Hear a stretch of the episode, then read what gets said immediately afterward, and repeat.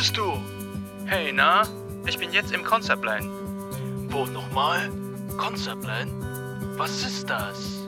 Conceptland ist der neueste Freizeitpark, wo jeder und jede Kunst und Kultur frei mitmachen und voneinander inspiriert lassen darf. Naja, hast du noch einen Moment Zeit? Komm vorbei und lass mich dir erklären. Herzlich willkommen und guten Morgen, guten Tag oder guten Abend, wo und wann du in diesem Podcast reinhörst. Ich bin Chong, der Host von diesem Podcast und ein Audioguide im Conceptland. Los geht's!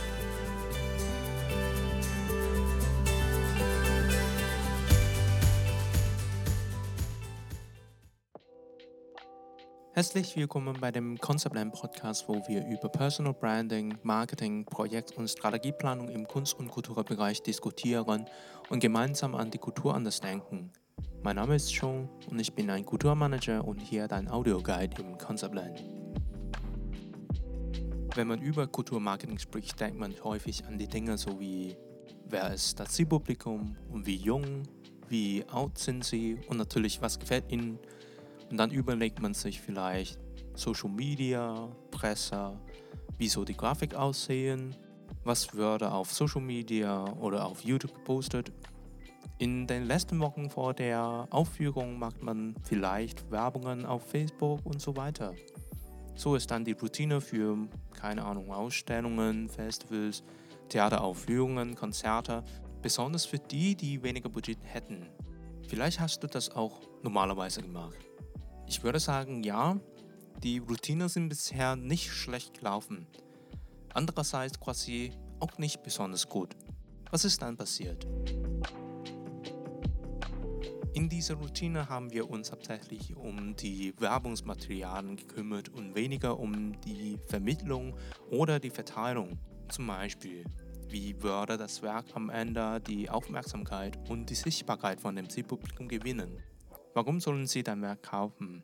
Zum Beispiel ein Ticket für ein Event oder ein Aufkleberset und so weiter. Gerade ist diese Routine nur teilweise Kulturmarketing und es passt eigentlich auf die Werbung auf. Die sind tatsächlich Instrumente oder Verfahren für Werbung, aber nicht für das ganze Marketing oder die ganze Marketingstrategie. Für Kulturmanager, Kulturmanagerin oder Kulturmarketer Marketerin, wenn diese Position überhaupt existiert würde.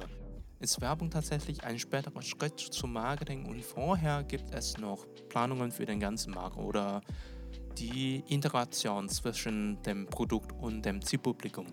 Zum Beispiel, wie ist die Positionierung deines Werkes und wie würde der Markt auf dein Werk nach der Veröffentlichung reagieren? Worin liegt der Selling Point, der Mehrwert für das Publikum? So haben wir als Frage gestellt in der letzten Episode. Bietet dein Werk eventuell eine Problemlösung für dein Zielpublikum an? Bei der traditionellen Marketingplanung spricht man zum Beispiel über die Alter des Zielpublikums, den Bildungsstatus, Finanzstand, Kaufgewohnheit und so weiter.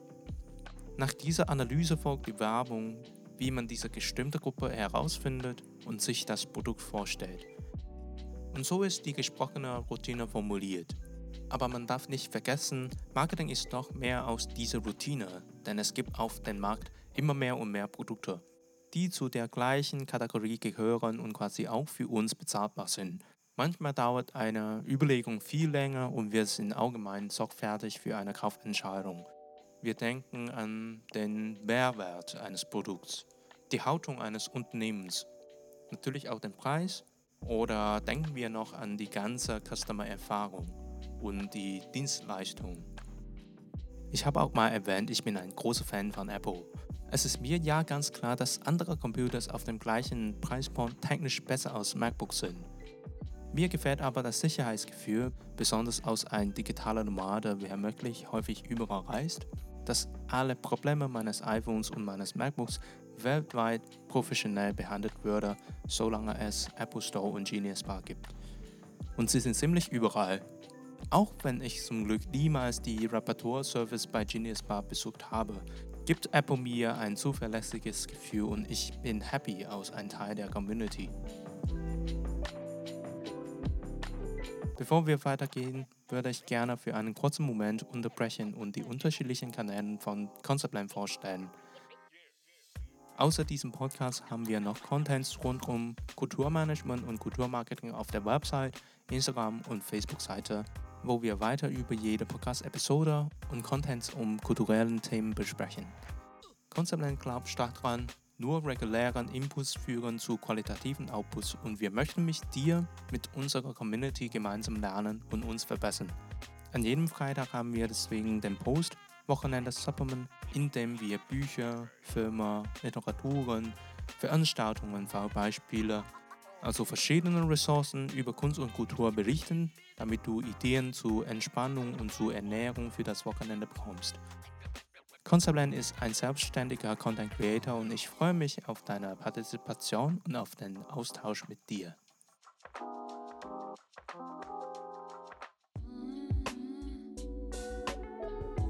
Im Prinzip zeigst du deinem Zielpublikum, dass dein Werk und die entsprechende Dienstleistung Kundenbetreuung ihrem Alltag vereinfachen werden.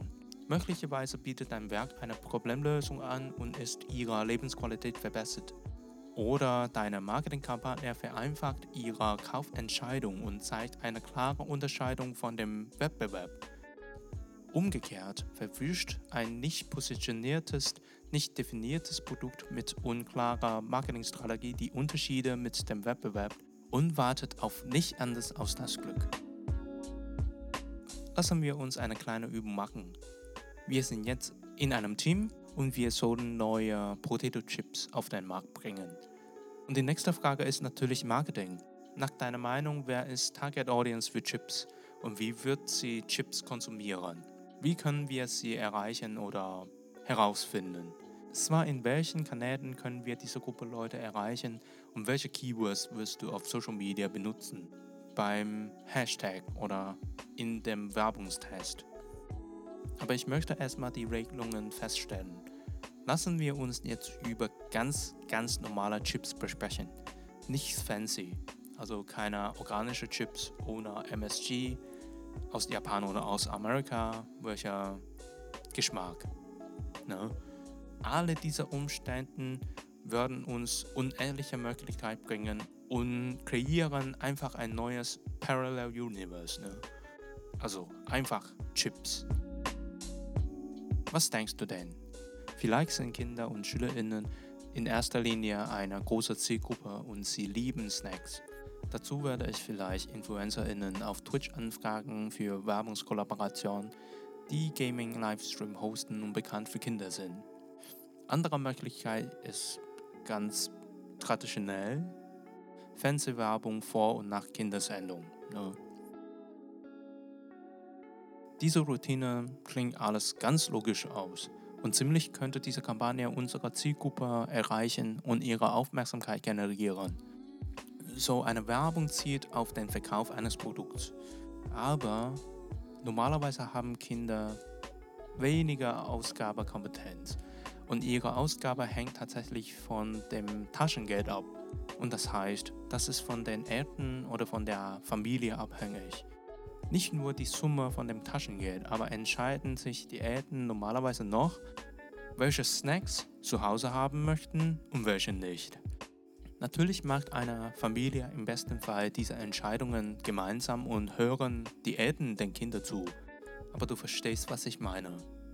Und es gibt noch einen anderen Grund, warum ich diese neuen Chips nicht in der Snack-Kategorie vermarkten möchte. Es ist simpel. Was fällt dir ein, wenn ich Snacks sage? Schokolade, Lützer, Pizza, Fischstäbchen, Zwiebelring oder noch Coca-Cola. McDonald's und so weiter. Die Liste ist einfach unendlich und alle gehören zu Snacks und stehen auf dem gleichen Regal. Das heißt, wir haben diese ganz intuitive und in einigem Maße ein bisschen traditionelle Definition. Chips sind Snack.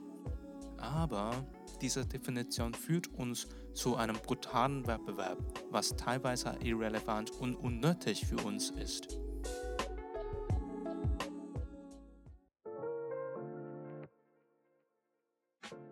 So meine ich eine häufige Marketingfalle. Eine intuitive Definition eines Produkts haben wir das ganz einfach. Aber es bedeutet möglicherweise auch eine unklare Strategieplanung und Positionierung. Es werde uns gefährlicherweise zu diesem irrelevanten Markt führen. Umgekehrt kann aber eine alternative Definition von der Marketingstrategie oder ein Change von deinem Mindset dieses Problem lösen, den irrelevanten Markt zu vermeiden. Wie genau denn? Ich habe in diesen zwei Episoden immer gesprochen, ein Produkt ist quasi eine Problemlösung für die Kundinnen. Nehmen wir uns weiter Chips als Beispiel. Ich würde mich fragen, wann kann ich wirklich Chips nicht absagen? Meine Antwort ist klar. Ich esse unendlich Chips, aus ich Fußballspiele gucke, egal in einer Bar oder zu Hause. Ich habe einfach keinen Hunger, aber ich habe immer Appetit für Chips. Nicht für Pizza oder andere, besonders nicht für die Dinge, die ich zubereiten muss. Und dann habe ich ein neues Zielpublikum für dieses Chips. Das sind einfach die Leute, die Chips essen möchten bei einem Fußballspiel.